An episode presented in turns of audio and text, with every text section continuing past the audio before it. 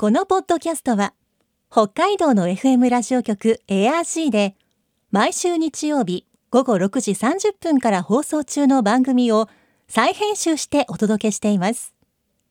世界の憧れ北海道ブランドぜひお聞きください。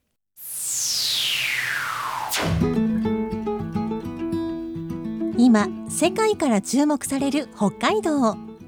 この番組では北海道が世界に誇る自然文化産業などをピックアップ。北海道の持つ魅力や可能性をゲストの方に伺います。お相手は鈴木舞です。今回のテーマは北海道のクラフトビール。明治の開拓期にまで遡る北海道のビール作り。今も大手のメーカーはもちろん地ビールとも言われるクラフトビールが数多く作られています。先週に引き続き今週もビールとモルトウイスキーの専門店モルトヘッズ店主坂巻菊夫さんに北海道のクラフトビールについて伺います。今日のお話のポイント鈴木舞のマイポイントは首都キャピタル。世界の憧れ北海道ブランド。この番組はあなたの明日を新しく北海道創価学会の提供でお送りします。ビールとモルトウイスキー専門店モルトヘッズの店主でいらっしゃいます坂巻菊夫さんにお話を伺います坂巻さんよろしくお願いしますこんにちは。よろしくお願いいたします。現在北海道内ではい。クラフトビールを生産しているブルワリーはいくつくらいあるんでしょうか？はい。数え方にもよるんですが、えー私は31と数えております。はいこれはあの醸造免許数ではなくて、それから会社数でもなくて、まあ、ブランド数ですね。それで、えーこの収録現在では31ブランドです。では道内のクラフトビール、これはい種類はどんなものがあるんでしょうか？えーアメリカの、えークラフトビールの、えーインディアペールエール IPA を中心としたホップをまあ効かせた強い香りを持つそれから苦みが、えーある程度爽やかに効く、えーそのビールがまあ中心ですね。うん。それが、えーまあ半分ぐらい。はい。だからもう半分が、まあ、地ビール時代からあのずーっと、まあ、脈々と続いているドイツスタイルのビールを作り続けているところはまだまだたくさんありますので、はいまあ、大きくそのアメリカ系とドイツ系に分けられるのではないかと思います。うん、まあそこからさらにいろいろこう味に個性があったりするんでしょうか？はい、そうですね。いうんや各社とも、えーいろいろな工夫を、いろいろな原料を使いながら、えーそれぞれ、えー切磋琢磨しているところですねう。んまあおそらく各ブルワリーによっていろいろ特徴があるとは思うんですが、はい、こうまるっと北海道のクラフトビールという特徴、北海道ならではというものってあるんでしょうか？えーず現在のところでは特に北海道だからこれというのは残念ながらまだ確立はできていない状態ですね。うんそれは、えー北海道に限らずじゃあ日本のクラフトビールってどういうものですかとじゃあ海外の、まあ、ビールマニアビール好きな人にもし質問された時にやっぱり答えるのはちょっと難しいまだ段階なんですね。うんはい。それはなぜかというとやはりまだクラフトビールという世界は、まあ、アメリカのクラフトビールをモデルにして、まあ、そこを、まあ、あの一生懸命追いつこう、まあ、追い抜こうとしている段階だからです。うんはい、その代わりですね北海道の特色としては、えー、もともとホップがあの岩内町で見つかり、えーそれをまあベースにして、えー開拓しビール。それからそのまま札幌ビールとつながった。北海道の、まあ、ビール産業というのは野生のホップが見つかったというあのことがあります。うん。でまあ、日本のビール産業の発祥地でもあるわけですね。広い意味で言えばですね。はい、もともとそういう歴史が非常にあのある土地なんですよ。うん。で自然にこうやはり山の中に行くと実はホープ結構生えていたりえーするんですね。私も何箇所かあの見つけたことがはい。あります。北海道ってそういう土地なんですよ。はい。それからえっ、とまあ、ビールの本場であるいやドイツベルギーそれからイギリスと、まあ、気候的に結構似ている、はいはい、あのブドウですとやはりもう少し暖かくないと、まあ、育ちづらいところが、まあ、今は北海道も暖かくなってきたので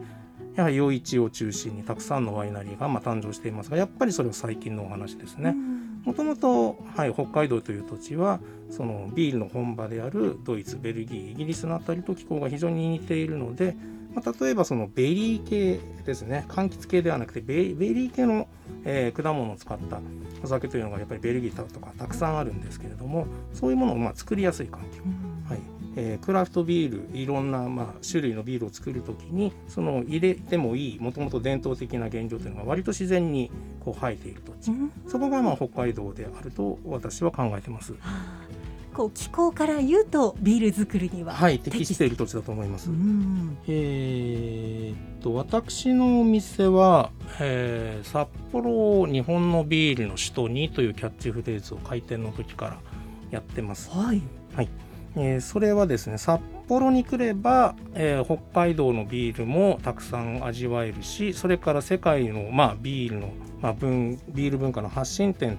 発信地としてもなり得る、まあ、土地ではないかと思って、うんそれで、まあ、札幌を日本のビールの首都首都ですね首都にという、えーキャッチフレーズ考えてやってます。はい、札幌市は、えーとですね、ビールのまあ本場であるえードイツのミュンヘンと姉妹都市になってます。はいもう一つあアメリカのポートランド市オレゴン州のポートランド市とも、えー姉妹都市提携を結んでますが実は今このポートランドというのが、まあ、世界で、まあ、とてもあのもう有名なビール都市になっているんですね。はい、そのまあ世界を代表する二大ビール都市と札幌市はまあ姉妹都市と姉妹都市提携を結んでいる上になおかつその札幌という名前を冠した大手ビールメーカーまであるとはいまさに札幌はまあもう日本を代表するビール都市になり得るんじゃないかということをまあ考えて、えー私もモルトエツというビアバーをやっております。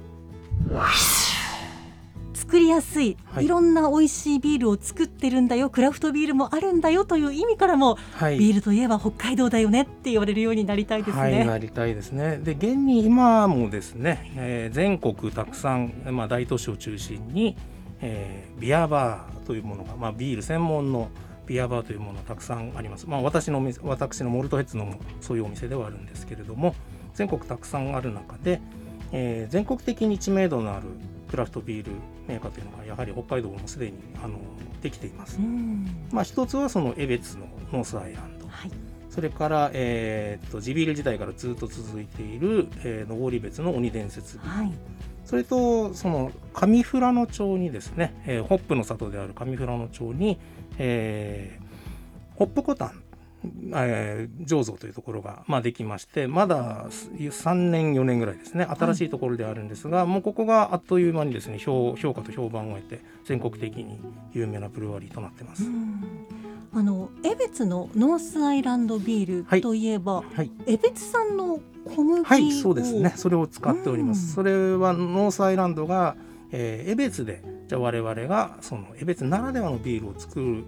にはどういったものが適しているんだろうかと考えたときに、江別産の小麦に目を向けて、そしてはい小麦ビールをはい作っておりますね。うんそれはまさにこう北海道で採れたものを使って、はい北海道のビールを作ろうという。そうです。その意欲の表れということになります。うんあと鬼伝説といえば、はい私若さ芋のお店でよく買ったりして飲んではい、るんですすけど、ね。えー鬼伝説ビール自体が若さ芋の、まあ、一部門ということで、えー実際には登別の、えーインターチェンジのすぐ近くにある、えー若さ芋のお店の中にビール工場があってそこで作られております。うんこちらは結構じゃあ以前地ビールと呼ばれていた頃からはい、続いてるんですか、97年からずっとやっておりますね。うんはい、そして、えーとまあ、す今でも、えーピルスナーやレッドエールそのまま作り続けてはおりますがその後に、えーペールエール金ゴニペールエールというですね、まあ、ヒット作を見ましてこれがあの全国的に非常に評価が高く、うん。はい、ビールファンにあのとても人気のあるビールになってます。そしてもう一つホップコタン、ホップコタンはい、こちらもまた、はい、これは上富良野町にある、えー新しいブルワリーですね。うん。で、えー上富良野町は、えー、もともと札幌ビールのえー契約のホップ農家が4軒、えーずっと続いてやっております。はいそのうちの1件がですねホップコタンと、まあ、あの特別な契約を結んでですねその1軒の農家さんだけ札幌半分札幌ビール半分ホップコタンにとその上富良野で採れたホップを提供してそれを、まあ、ベースにしてホップコタンは、えー上富良野産のホップを使ったビールを作っておりますう。んここも道内ではい、作った材料からはいということなんですねそうで。すね。うんまあ、海外からのお客様で北海道のクラフトビールを飲んでのこう反応とかあったら教えてほしいんですが。そうですね。うーんまだ、えー、と海外から来るビールマニアの方は、まあ、ローカルのビールが飲めればいいやというところはちょっとあってですね北海道だからこういう味なんだねというふうには正直まだ飲んでないような気がします。うんそれと海外のビールの評価という点では実は今あのニセコで非常にあのブルワリーがたくさんでき始めてます。尻部市の、えー、と振興局の中に実は10カ所もまあブルワリーがあるんですね。北海道全体で約30の中で、尻部市だけで10カ所。それから3分の1が集まってます。はいで10という数字はじゃあ例えば四国や九州あたりの、まあ、そういう各県で、えー、2桁いってるところが、まあ、まだないというぐらいはもう県単位の、はい、まあ醸造所が集まってる、まあえ、かなりホットスポットになってあるんですね。もちろんそれはあのインバウンドの人たちを当てにして、はい、やっているんですが、えーニセコエリアというのはやはりこれからちょっと要要注目の地域ではないかと思ってます。クラフトビールの選び方ってあるんでしょうか？えークラフトビールは、まあ、何度か申し上げているようにやっぱり味の幅が非常に、えー広いです、えー苦いのは多いんですが苦いだけではなくて、まあ、甘かったり酸っぱかったりというその非常に味の幅の広さがあります。ですのでまああとは、えービールはまあ軽いものを、まあ、ぐいっと飲むというイメージからは少しその考えを外していただいて、うんええあまあ、あたかもワインを飲むかのようにもしくは、まあ、美味しい日本酒をゆっくり飲むかのように味わいながら飲むというイメージでそしてその自分の好きな味を、えー見つけていただければそれが、まあ、クラフトビールを選ぶコツだと思います。うん。まずは飲んでみること。まずは飲んでみることですね。でもうそれがもうドンピシャハマればもちろんラッキーなんですがやっぱりその味の幅が広いということは当然好きそのその人によって好き嫌いはやっぱり分かれると思いますので、うんまあ、一つ飲んで、まあ、クラフトビールってこんなもんかって決めつけないでですねぜひともいろいろな味を試していただきたいと思います。はい。またクラフトビールって結構ラベルも凝ってたりするじゃないですか。すねはいちょっとジャケ買いじゃないですけど、はいはい当店はもうそれを圧倒的に推奨してます。あそうなんですねのじゃあ軽いビールが並んでますよというのがどれがいいですかというと僕が必ず言うのはあのジャケットでインスピレーションで選んでくださいあ必ず言います。あのその方があのむしろその人の、えー好みに合ったものうんうんに実は近くなるんですね。ーへーまあ、軽いビールがあのカテゴリーの中では、まあ、どれも軽いビールですので、それほど大きな差はないんですね。はいそうなってくると、えー一つ一つのこう違いをうんぬんかんぬんするよりはもう見た目のジャケ買いで買っていただく方がよりあの口に合うビールに届くんじゃないかと思っております。うん美味しい飲み方というのもやはりそういったところになるんでしょうかね。はい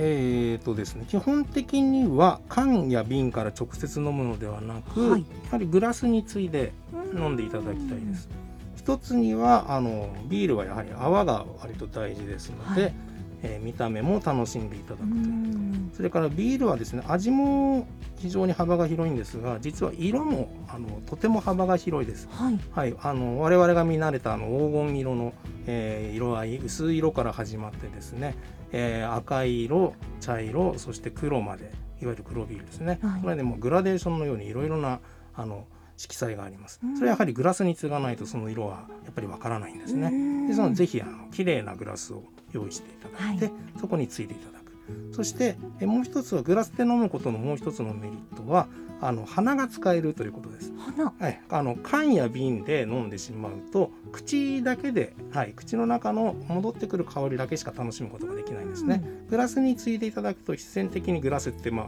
大きく鼻を覆うようになりますので、はいええあの鼻が使えるようになります。鼻と味わいとで両方で楽しめますのでそういう意味でもグラスについで飲んでいただくことが大事だと思ってます。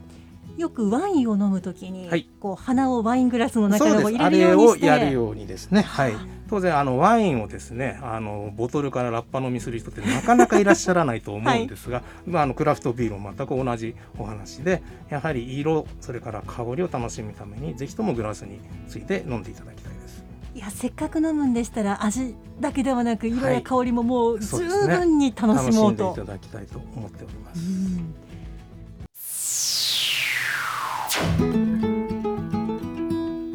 世界の憧れ北海道ブランド。今回のゲストはビールとモルトウイスキーの専門店モルトヘッズ店主坂巻菊夫さんでした。今日のマイポイントは首都。日本のクラフトビールの世界はまだ始まったばかり。今まさに頑張っている状態。そんな中北海道はもともと野生のホップがある場所でビールの本場であるドイツベルギーイギリスと気候が似ているビール作りに適した気候風土である。だからゆくゆくは札幌が日本のビールの首都になるといいななってほしいです。さてこの番組では皆さんからのメッセージをお待ちしています。番組の感想やあなたの思う北海道ブランドなどぜひお寄せください。クオカード3000元分を毎月抽選で1名の方にプレゼントしています。